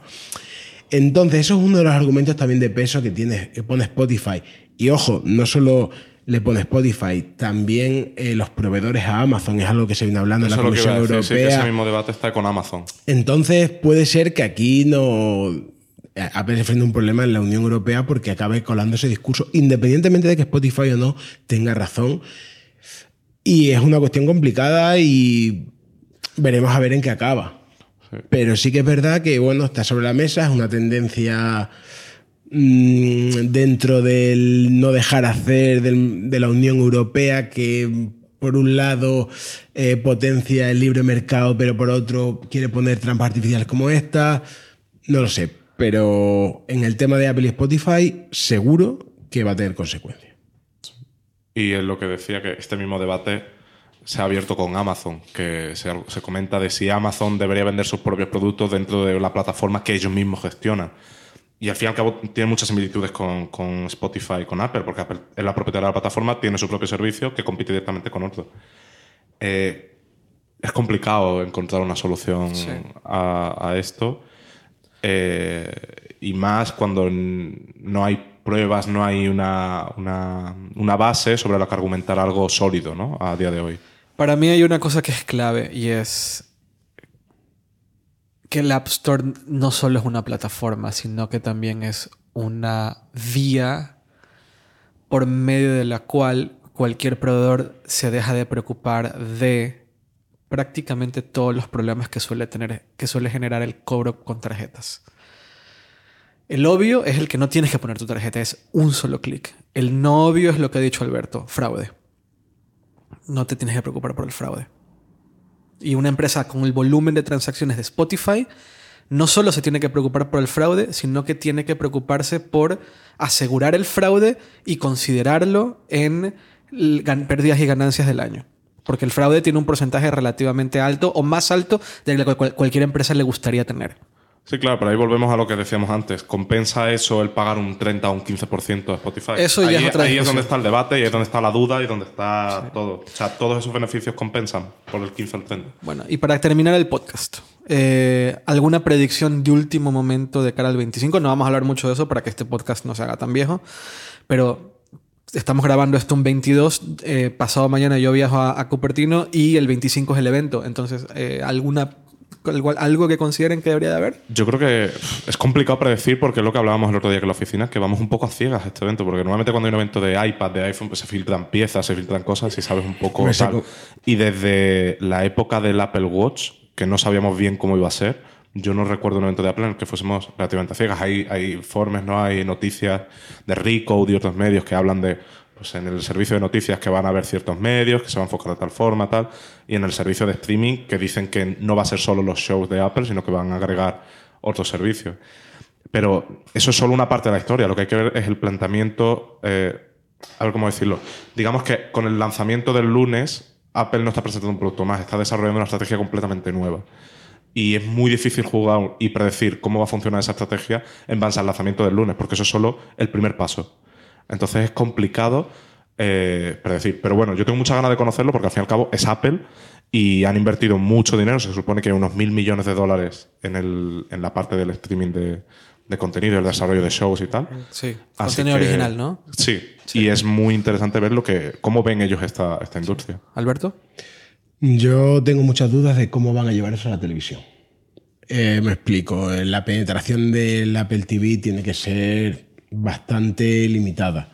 Sí, extremadamente. Y, quiero ver cuál es la estrategia de Apple, eh, a qué acuerdos van a llegar con los fabricantes, porque si van a llevar iTunes a las televisiones de Samsung, AirPlay y tal, tengo muchas dudas sobre cómo lo van a hacer, cómo van a llevar la televisión. Yo creo que uno de los éxitos de, Netflix, aparte de su estrategia de precio, porque era más barato del mercado, es que está disponible en cualquier sitio en cualquier dispositivo que te puedas imaginar hay aplicación de Netflix. Apple nunca ha funcionado a volumen, nunca ha funcionado a comerse el mercado un día para otro ni ganar el terreno. Pero aún así tengo mis dudas sobre cómo van a llevarlo a la tele. Tú comentabas el otro día de una especie de Chromecast barato y tal. Que es el rumor, además. Que es el rumor. Sí. Pero más allá de eso, mm, a mí me gustaría, y sería un cambio de estrategia muy importante para Apple, es llegar a alianzas con fabricantes. Ahí sí que es verdad que pierden una de las grandes bazas de, Apple es que dejan de controlar el sitio en el que se distribuye su producto, que es lo que pasa con Apple Music en Android, que ellos controlan la aplicación, pero no pueden controlar el ecosistema en el que se mueve. Y es un cambio interesante que hasta ahora no se ha dado. Bueno, está la aplicación de iTunes, ¿no? Para la Samsung, que no deja de ser un acceso al marketplace de Apple, que incluso en el Mac es un HTML dentro de, de iTunes. Pero tengo, tengo muchas dudas si se va a integrar también con las operadoras, si las operadoras o los canales de cable tradicionales van a tener un puesto protagonista o van a acceder a los contenidos de Apple. Tengo muchas dudas, me parece muy interesante y quiero ver hasta cuál es su propuesta y ver cómo, cómo avanza en el futuro. Pricing, a mí el, precio es algo que me llama mucho la atención. ¿Cómo van a, qué, qué, escala de precios van a hacer? Eh, no va a ser la escala de precios de Netflix, que, que, es, que a ver, que es, barata, pero también es la basan en el número de personas que lo pueden ver, o si es HD o no, o 4K o no. Imagino que Apple no va a hacer nada. de Yo, eso. igual que te digo que en producto entiendo la, cuál es la estrategia de Apple en temas de precio y sé por qué tiene precios tan elevados, pero creo que en productos son bastante competitivos. Eh, la suscripción a Apple Music es muy competitiva eh, comparada con, otro- con otras alternativas en el mercado. Su tienda de libros, mm, la iBook Store, tiene precios bastante competitivos. Quizá no, al nivel de Amazon, pero tampoco ofrece lo mismo. No son igual de ricos los libros electrónicos de Amazon que los de Apple, por ejemplo. Eh, el servicio de alquiler y venta de películas de la Store eh, mm, son muy competitivos, están muy bien dentro de ese mercado que está en desuso de la gente que alquila y compra películas eh, por internet. Y luego también nos olvidamos que en su día el lanzamiento de iTunes y su tienda con canciones a un dólar rompió el mercado. Entonces, si bien sus productos suelen ser más caros que la media, sí es cierto que, que históricamente sus los servicios asociados han sido baratos, entonces, baratos. O sea, han estado mm, muy en la media del mercado, incluso por debajo. Entonces, yo creo que el servicio de contenidos de Apple, igual que el servicio de noticias, mm, va a estar muy en línea con el mercado y creo que va, que va a ser un punto importante que va a hacer a la competencia fijarse. Sobre la estrategia, los diferentes rangos de precio, no sé yo si Apple va a poner en función de si lo ves en dos pantallas o lo ves en cinco, ¿no?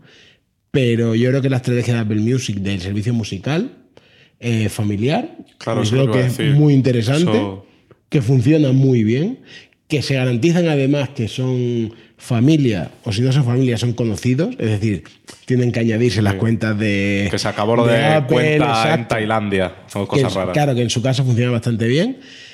Y yo creo que en ese sentido, con a unos niveles de precios a nivel de mercado, que Apple puede comerse muchísimo terreno y puede ganar muchísimo, muchísima fuerza en la industria por una sencilla razón.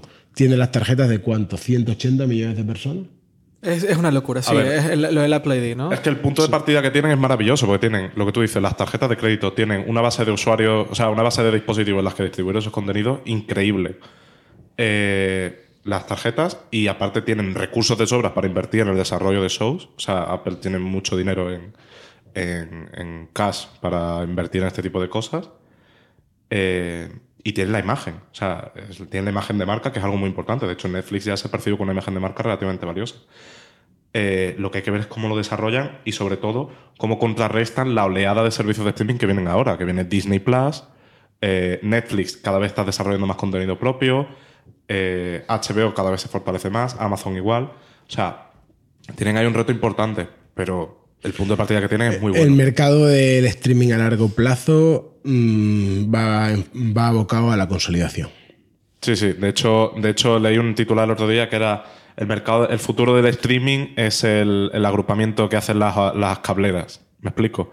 O sea, que el día de mañana tú pagarás 20 euros por los cuatro servicios de streaming que te interesan y ya, ¿sabes? Al final, el streaming es un negocio de escala. El coste de producción es el mismo para 10 que para un millón de usuarios a largo plazo. Y va- va- es inevitable que se consolide. O sea, no se puede, no puede pretender eh, la industria de, de los contenidos de entretenimiento en general eh, obligar al usuario a pagar 5, 6 servicios de streaming distintos porque el contenido esté disgregado y repartido y sea cambiante. Yo entiendo que a día de hoy todas quieran lanzar el suyo y ver quién, se, quién tiene fuerza de negociación para operar en el futuro y para imponer eh, sus condiciones en el futuro. Indudablemente Disney va a tener mucho que decir, Netflix va a tener mucho que decir porque es la, la más popular en términos de penetración. Amazon, bueno, veremos, veremos. Amazon es que tiene muchos frentes abiertos. Y ahora, claro, eh, ahora viene Apple y hay que ver qué se lleva. Claro, es que eh, eh, a eso es lo que me refería antes con, con el planteamiento y la estrategia que desarrollan, que lo del lunes es el punto de partida. Todas las negociaciones que hagan, las inversiones que hagan en el, en el desarrollo de contenido propio, cómo muevan esa integración de otros proveedores, eso va a ser la clave. Y sí, tarde o temprano es muy probable que, que el mercado tenga la consolidación porque es insostenible. O sea, que haya mm, 200 servicios de streaming con el Estados contenido tan separado. En Estados Unidos la, la selección y oferta es demasiado amplia. Aquí no tenemos Hulu, Por ejemplo, aquí no tenemos CBS All Access, que tiene contenidos bastante buenos, pero que aquí, tal vez aquí lo conocemos por Star Trek, que es lo que se distribuye en Netflix. Eh, pero hay un montón de series que está haciendo CBS para las- el servicio de streaming propio que están bastante bien. The Good Fight, por ejemplo, que es el spin-off de The Good Wife, es maravilloso y es mucho mejor que la serie original. Y está solamente en CBS All Access. Exacto. Y eso cuesta. Eh, Prime Now, eh, Disney Plus, eh, Netflix, Apple, HBO, Marvel. Marvel. Que aunque sea Disney, tiene por ahí su. Sí. Está preparando su propio servicio de streaming. DC. Que DC también, también, es- tiene el suyo, es verdad. Ah, Hay, hay Yo una- creo que. sí. Exacto, yo creo que la, la industria no puede permitirse de aquí a 10 años cuando mm, la banda ancha sea alguna realidad en todo el globo, porque también lo miramos desde el punto de vista de que los países europeos, mm, los países eh, del norte de América tienen acceso a conexiones y tal, y tienen más fácil el acceso a Internet. Pero la industria no va a poder permitirse el lujo de dejar que el usuario llegue el fin de semana y se pregunte mm, ¿dónde puedo ver esta serie? Claro, de acuerdo, completamente de acuerdo. Y eso es súper importante que se arregle pronto. Y ahí precisamente tiene mucho sentido la estrategia que se supone que va a tener Apple de agregar contenidos Sí. y de negociar con proveedores para Así agregar es. esos contenidos, a más allá de que desarrollen sus propios Yo contenidos. estoy convencido que Disney va a estar en la oferta de Apple cuando lancen Disney ¿Tú Plus. crees? Yo creo que yo estoy convencido que va a pasar. Yo creo que por ahí a, a Disney va a haber una manera de, de- de- de- de catapultarse bastante fuerte eh, de un día para el otro. Además que con todas las coincidencias que suele tener Apple con Disney, ¿no? Sí. Eh, yo creo que van a estar. O sea, yo creo que Disney, por ejemplo, lo tendrán, lo tendrán amarrado desde el día uno. ¿Y tú crees, ya pensando más en el en cómo lo vamos a ver, en cómo lo vamos a. más en el producto que en la estrategia, ¿tú crees que será, muy diferente de la aplicación esta de televisión que tiene el Apple TV que integra? Aquí en España no, pero en Estados Unidos sí que integra Yo creo que más. es la evolución. Yo creo que será O sea, la evolución. Es que yo creo que eso fue como el, el paso 0,5, Sí. ¿no? Y ahora ya es el 1 en el que ya Sí. empezamos en serio con. Y estoy seguro, no seguro, pero yo imagino que el servicio se va a llamar Apple TV. Así como hay Apple Music, yo creo que esto se va a llamar Apple TV y todos se integraban bajo la marca de Apple TV, que en alguna época nos hemos olvidado de esto, pero el Apple TV se llamaba iTV. No sé si recuerdan esto, pero yo llegó a llamarse iTV, claro. Eh, yo creo que. eh, yo creo que el servicio se llamará Apple TV. Yo creo que van a integrar a diferentes proveedores. Creo que HBO ya está dentro, me parece. Que Sí, había- en, la aplicación de TV está. No sé si estará Sí. en este nuevo se servicio. sabe que Netflix no está dentro y que ha dicho que ellos no van a participar de esto. Eh, hay que ver, yo creo que es interesante. Que ahora Netflix se encuentra en la posición de que tiene mucho poder en el mercado. Claro, exactamente. Entonces, pues, eh, al final va a ser una pugna entre grandes asociaciones por ver quién se lleva el contenido de quién y quién acaba convenciendo al usuario para pagar eh, eh, una cuota. Nico acaba de estornudar. Dijo- dijiste que no ibas a estornudar, tienes que decir para que para, que- para poder- es que no, Ya, además que porque ha sido algo de imprevisto. no, y además que en post, en post en post no voy a poder quitar eso porque estamos grabando los tres, así que se ha mezclado en los- el micrófono de todos. Pero bueno, no importa, entenderá el público entenderá que Sí, lo siento. La próxima vez me haces así y yo corto, que tengo Vale. aquí un botón de muteo. Bueno, eh, no deberíamos hablar mucho más de este tema porque al final, en- insisto, tres días más tarde de, de- la publicación de este podcast va, va a lanzarse el servicio. Entonces, muchas de estas dudas van a, quedar, van a quedar aclaradas. Dicho eso, es muy interesante el planteamiento de todo lo que estamos hablando porque creo que también es un planteamiento que va más allá del producto, es más estrategia. Y la estrategia que Apple tendrá que seguir o no seguir o la manera en la cual la industria en general va a reaccionar a la a la, al sobrecargo, entre comillas, de, de, de, de- plataformas que ahora. Creo que en el caso de Apple la industria primero lo subestimará Seguro. y con el tiempo... Como Balmer con el iPhone, ¿no? Sí, Algo del seguro, estilo. seguro, sí. Claro, eh, sí, es lo que suele pasar cuando entra en un negocio nuevo, ¿no? Eh, lo mismo que le ha pasado a Google con Stadia, ahora todo el mundo lo está subestimando, ¿dónde están los juegos? Bueno, vamos a ver qué pasa en el futuro. Pero como no, como se aleja un poco de la, del foco de la opinión pública, al final son los iPhone y tal, creo que la industria le va a subestimar. Yo también. Yo, yo, yo, Yo yo creo que opino todo el mundo va a decir, va, va, vaya mierda de servicio, salen con cuatro cosas, te tienes que comprar no sé qué, o solo está en la Samsung. Lo, lo que se dice siempre, que nosotros muchas veces pecamos de eso también. Yo creo que la, la va a subestimar todo el mundo, pero va a tener mucho que decir en el futuro de la industria del streaming si de verdad la apuesta es seria. Porque sí que le pasan muchas tecnologías que entran en muchos mercados y si no consiguen los números que quieren en el tiempo que se han propuesto, cuando muchas veces es imposible, lo abandonan y lo dejan de lado. Como Google. Eso iba a decir. Como Google. Como Apple y la apuesta por los videojuegos en También, Apple TV. sí, que eso es también verdad. se nos olvida, pero Así en su es. día se hizo una apuesta, Fuerte, sí. por lo menos de cara al público, muy fuerte, que se quedó en nada. Eh, uno de los juegos más importantes que había en el Apple TV, que era Minecraft, decidió abandonar la- el soporte para ¿Se acuerdan de ese videojuego que era eh, de los creadores de Journey, me parece? Que iba a salir en exclusiva para el Apple TV. Hasta el día de hoy no ha salido, ¿verdad? Creo, creo que sí salió, ¿eh? ¿Sí? Creo que sí salió. Según Creo- no ha salido. Mm, Es que no estoy seguro porque. Yo tenía me muchas ganas de compré- jugarlo. Yo me compré Apple TV para, Sí. bueno, pues, para ver contenidos tal. Y, Sí. y digo, bueno, pues de vez en cuando te echas una partida. Yo también, y nunca lo hicimos. Nunca jugué a nada. No, yo no. Tú, tú no- tú no. tú no jugarías en el Apple TV ni No, la verdad es que no. Es que, es que la teoría era buena, ¿no? La teoría Sí. era muy Sí, la interesante. teoría era maravillosa y tienen capacidad, porque además ahora tienen hardware muy bueno que, puede, que es pequeño y pueden meter una caja así. sí. Pero bueno, la ejecución. Es que los videojuegos, como decía Alberto en el artículo que publicó ayer, es mucho más que la plataforma en sí, ¿sabes? Los contenidos que tienes, es el hype que creas, es todo eso. Sí. Es un mercado un poco Es complicado. un de mercado complicado. Y además que el Apple Store creo que el, el sistema de, de- de- de pricing o de, asignación de precios y de compra, que no puedes hacer un- una, una. no puedes probar, creo que no, no funciona para los videojuegos. El no poder comprar para probar durante 10 días o 15 días. O una semana y probar y luego comprar. Eso. Es, complicado. Bueno, con eso creo que eh, podemos eh, acabar el podcast. Eh, ha sido bastante divertido hacerlo entre tres. Creo que la dinámica es un poco distinta y est- está bastante buena. Repetiremos.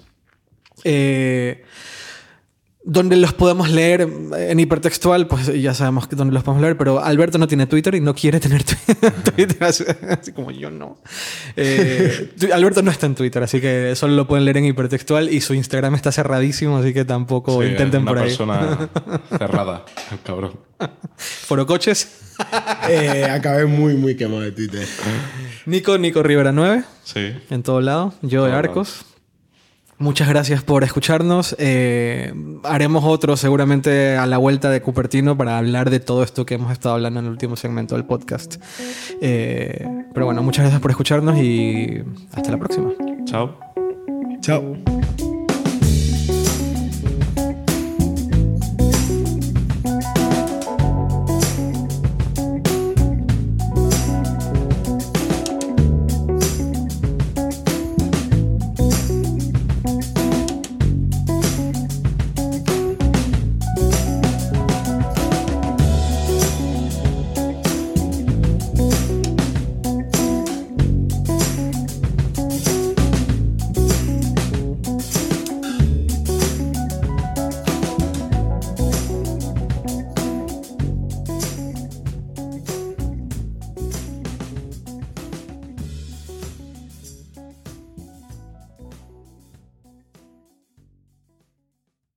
¿Pero qué ha pasado ahí, Nico? Ahí como. O sea, ¿por qué no avisas? Joder, porque me ha venido de repente, de repente estaba así. Uf. Voy a hacer-